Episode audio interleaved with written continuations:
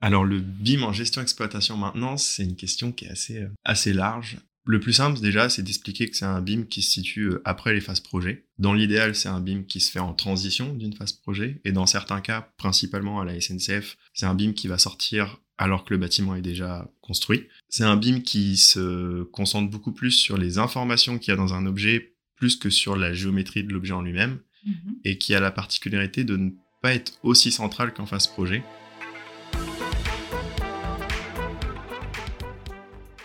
Bienvenue dans ce nouvel épisode du quart d'heure du BIM, présenté par la société BIM Service. Bonjour à tous, je suis Léa Bazaline, ingénieure bâtiment et BIM manager chez BIM Service. C'est avec un immense plaisir que nous vous accueillons aujourd'hui, chères auditrices et chers auditeurs. Notre invité du jour est Béranger Marquez, ingénieur génie civil et responsable des gares numériques et BIM Jam Manager chez SNCF Gare et Connexion, direction des gares d'Île-de-France. La SNCF a la volonté de mettre en place une démarche BIM-GEM au sein de sa direction des gares d'Île-de-France. À vos casques, le cardio du BIM, c'est maintenant. Bonjour Béranger et bienvenue chez BIM Service et dans le cardio du BIM. Tout d'abord, je souhaite te remercier d'avoir accepté notre invitation aujourd'hui. Bonjour Léa, merci pour l'invitation. Pour commencer, peux-tu te présenter à nos auditrices et à nos auditeurs? Euh, bonjour, je m'appelle Béranger Marquez. Euh, je travaille au sein de SNCF Gare et Connexion, à la direction des gares d'Île-de-France, et euh, j'occupe le poste de responsable des gares numériques et de BIMGEM Manager. Très bien. Peux-tu nous parler de ton parcours avant d'arriver à la SNCF parcours assez classique au début, donc j'ai commencé avec un bac S suivi d'un BTS bâtiment que j'ai réalisé au lycée des Pannevel de Provins. Ensuite, j'ai enchaîné avec un diplôme d'ingénieur en alternance réalisé au CESI. Euh, donc mon alternance s'est effectuée au sein des SNCF Réseau pour euh, de la maintenance ferroviaire. Nos missions, c'était euh, de vigiler un secteur de maintenance et les opérations de maintenance, grosso modo, c'est couper un rail quand il y a un problème et le remplacer. On n'est pas forcément sur des grosses opérations, mais ça peut être des petites opérations ponctuelles. Donc ça, ça a duré pendant les trois ans. Suite à ça, j'ai réalisé un PFE qui était sur du BIM ferroviaire à destination de la maintenance. L'idée, c'était de euh, faire descendre nos bases de données sur une maquette pour servir en fait d'outil de visualisation euh, pour les différents acteurs de la maintenance. Suite à ce PFE, on m'a donné euh, du coup l'opportunité de diriger ce projet d'innovation. Donc j'ai travaillé avec le directeur adjoint de la démarche BIM de SNCF Réseau, Julie Kael Deshautins, avec Raphaël Lefebvre de la direction de l'innovation des SNCF. J'ai aussi eu l'occasion de travailler avec Quentin Marquette, qui était à l'époque consultant chez Autodesk. Mhm. En parallèle de ce projet d'innovation qui a duré pendant un an, j'ai été suivi euh, par une, euh, un incubateur de start-up pour une formation en management de projet, mais plutôt orienté euh, tout ce qui est projet euh, scalable. Euh, donc vraiment l'idée c'est de rentrer très vite dans le vif du sujet et de faire beaucoup d'itérations de, Mhm. afin de viser euh, l'amélioration très très vite. Donc euh, je salue Joséphine Cibret qui m'avait suivi pendant, pendant ce projet. Donc ce projet a été nommé meilleur projet d'infrastructure au BIM d'Or en 2020. Oh, félicitations. Merci beaucoup. Euh, suite à ça, les opportunités au sein des SNCF Réseau me convenaient pas nécessairement, donc j'ai décidé d'arrêter pour reprendre mes études et faire du coup le master spécialisé en management de projet en option BIM, toujours au CESI. Mhm.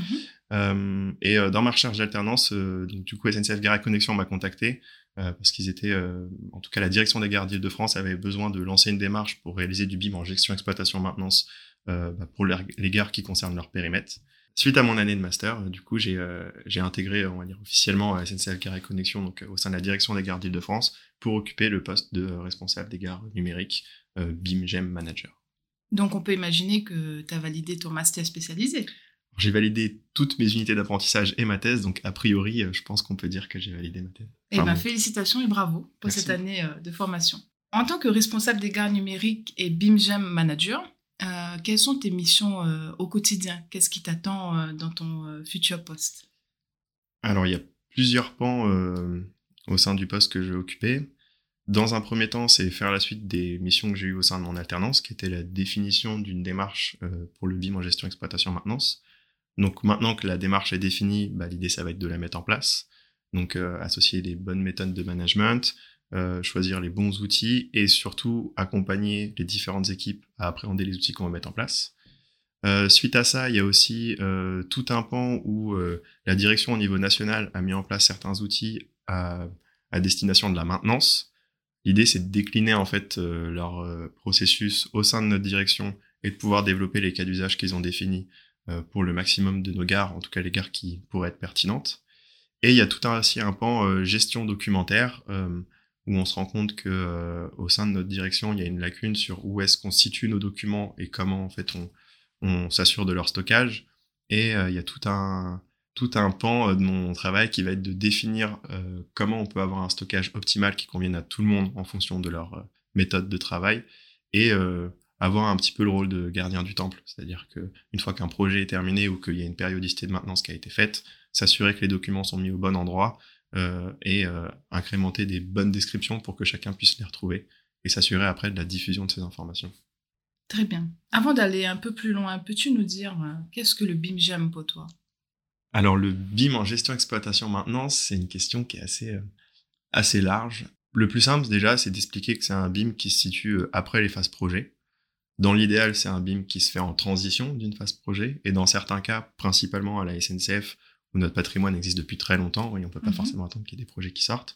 C'est un BIM qui va sortir alors que le bâtiment est déjà construit. Hum, c'est un BIM qui se concentre beaucoup plus sur les informations qu'il y a dans un objet plus que sur la géométrie de l'objet en lui-même, mhm. et qui a la particularité de ne pas être aussi central qu'en phase projet, là où euh, le BIM, euh, durant une phase de construction et de conception, on sent que c'est un peu le, le centre euh, de la réflexion pour le bâtiment qui va sortir. En fait, en gestion exploitation maintenance, c'est plus un rouage qui vient s'ajouter à tout un écosystème. Ce qui fait aussi que le BIM-GEM peut avoir une forme différente en fonction de l'entreprise dans laquelle on se situe et en fonction aussi des objectifs que l'entreprise a. Hmm. Donc quand tu dis objectif, c'est le besoin, c'est ça? C'est ça, un besoin. On peut avoir euh, peut-être euh, besoin d'améliorer notre maintenance et auquel cas bah, notre BIMGEM va surtout être tourné sur comment on fait remonter des informations de maintenance. Euh, peut-être que c'est un besoin aussi opérationnel, donc des informations qu'on a sur la maquette, mhm. comment on fait en sorte qu'elles soient disponibles pour les agents de maintenance sur le terrain. Peut-être qu'on veut juste quelque chose qui serve de tableau de bord aux directions pour pouvoir mieux diriger leurs dépenses. Outil d'aide à la décision. C'est ça. Mhm. Dans tous les cas, c'est souvent un outil d'aide à la décision, euh, mais la manière de mettre en valeur les données peut être différente en fonction du métier qu'on va viser.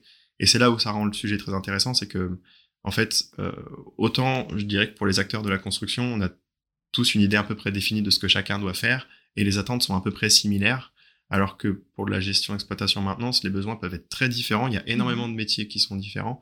Et mettre en valeur des données et les contextualiser alors que chacun ne parle pas nécessairement le même langage, euh, ça rend le sujet euh, vraiment, euh, vraiment intéressant et complexe en fait.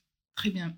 Quel est hum, l'intérêt pour la SNCF de mettre en place du BIM-GEM un des soucis qu'on a au niveau de la SNCF, ce serait que la plupart de nos connaissances sont cloisonnées par métier.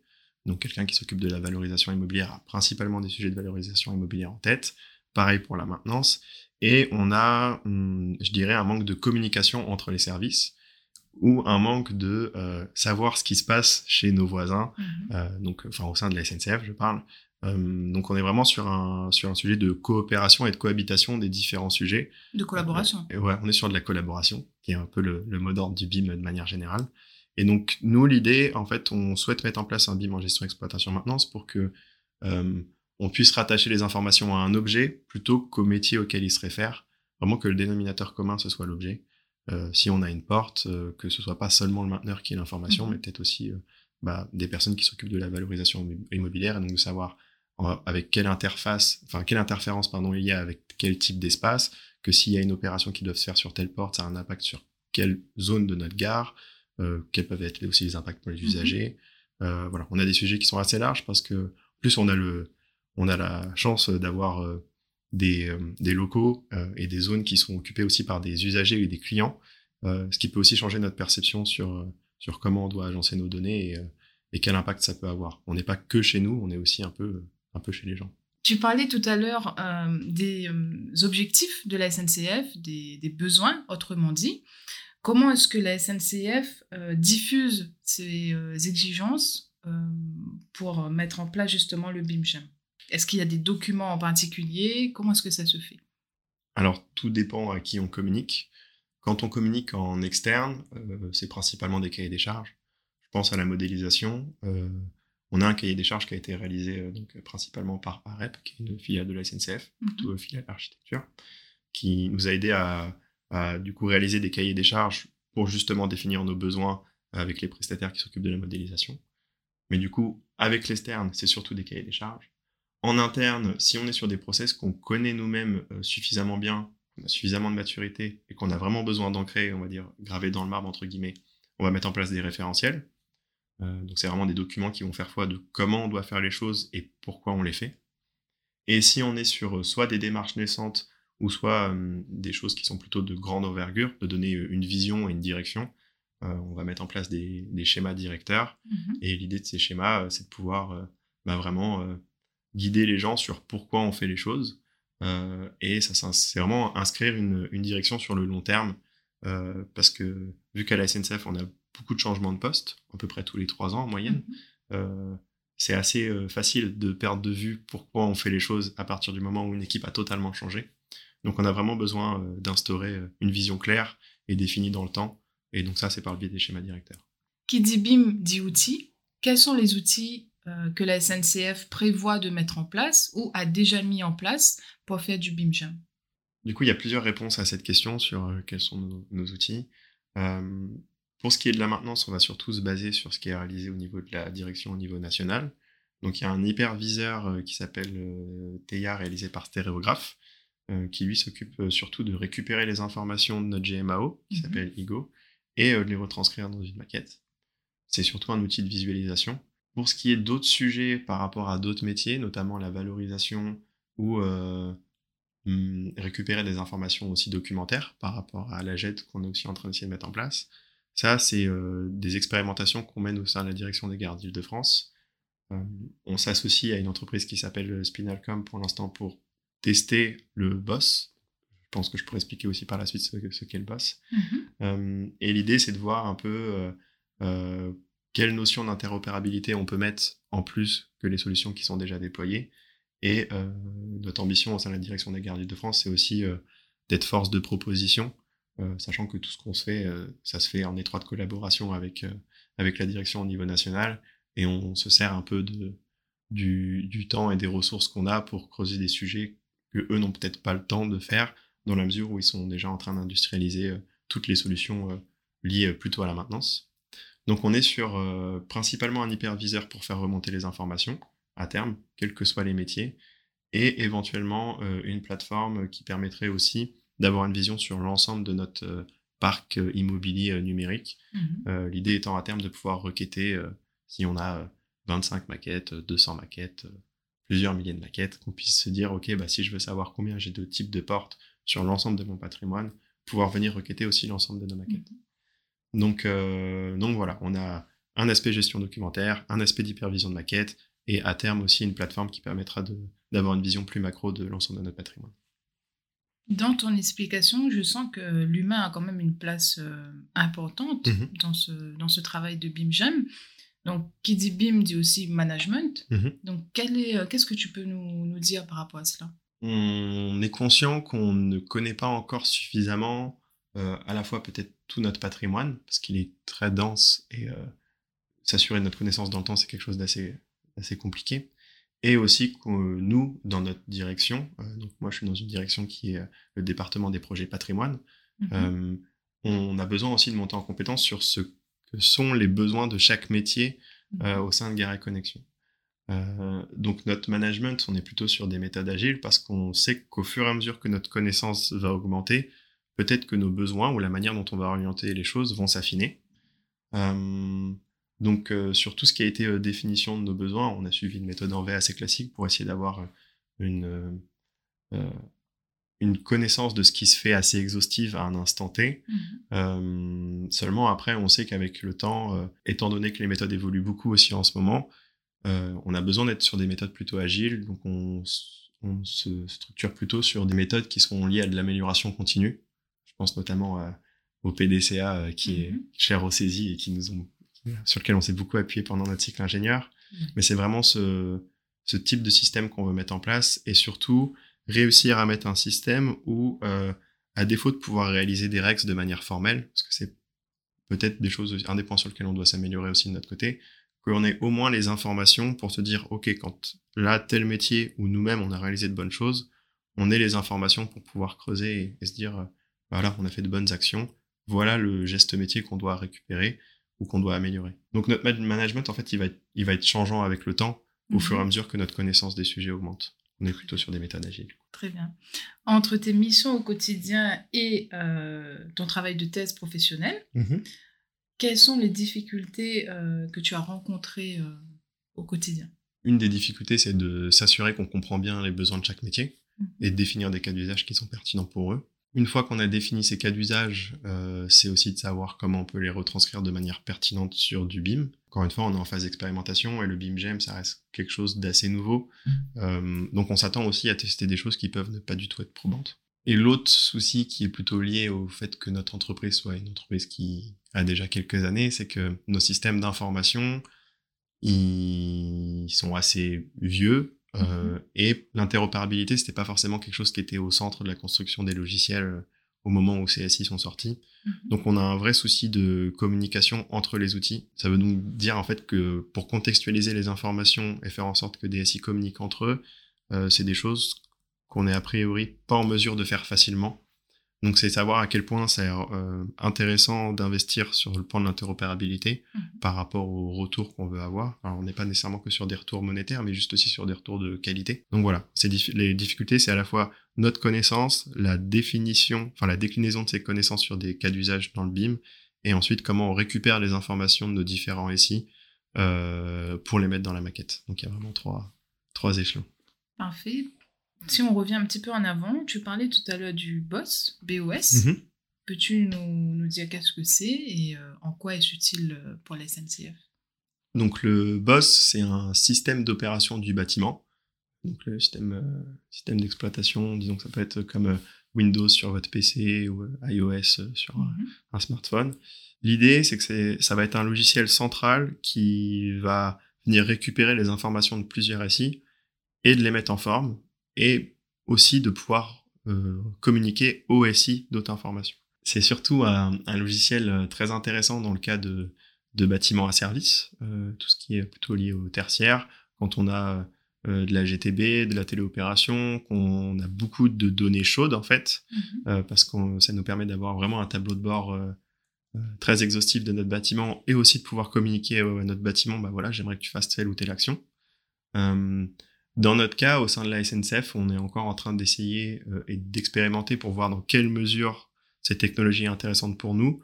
La manière qu'on a de voir les choses, euh, c'est plutôt euh, qu'on veut se servir du boss pour pallier au manque d'interopérabilité pardon, de nos différents SI. Donc c'est Mhm. venir récupérer soit la donnée ou soit les résultats qui, sont, qui sortent de nos SI pour les mettre en valeur et ensuite pouvoir les communiquer sur la maquette.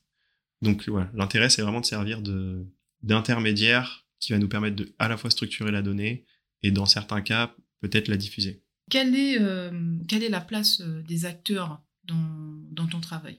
Du coup, il y a plusieurs acteurs euh, qui vont agir au sein de, enfin, pour la mise en place de cette démarche et de ces solutions. Dans un premier temps, il y a les acteurs plutôt métiers, ceux qui vont faire l'interface entre les équipes soit terrain ou soit métiers spécifiques Mhm. et nous pour bah, nous décliner leur cas d'usage et euh, pour qu'on puisse avoir des échanges constructifs avec eux sur comment on met en place ces cas d'usage sur les maquettes. Euh, nous, de notre côté, c'est de s'assurer qu'on arrive à bien retranscrire leurs besoins. Parce que l'objectif, euh, c'est pas d'avoir des belles maquettes avec plein d'infos, mais Mhm. bien qu'elles servent les métiers. Et euh, une des places aussi majeures dans cette démarche, ça va être la place de, de nos directions. Euh, on, est dans une, euh, on est dans une entreprise où la place de la hiérarchie et de la volonté de la direction, ça a encore beaucoup d'importance. Mhm. Donc, euh, il y a aussi un besoin que les directions se placent euh, avec euh, des objectifs assez clairs pour inciter euh, les gens. En fait, je pense que tout le monde a la conviction euh, que c'est des solutions vers lesquelles il faut aller. Encore une fois, vu que c'est un domaine qui est assez nouveau, euh, le BIM en gestion, exploitation, maintenance, euh, les gains potentiels sont un peu flous. Euh, Est-ce que effectivement ça fait monter en qualité ou pas? C'est des choses qui peuvent être un peu floues. Euh, malgré tout, euh, ma conviction, c'est qu'il faut, il faut aussi que ce soit appuyé par, par des directions pour inciter tout le monde en se disant, bah voilà, c'est notre volonté. Mhm. Et ensuite, d'ici quelques années, on, on pourra voir que on avait raison, qu'il y a plein de, plein de qualités.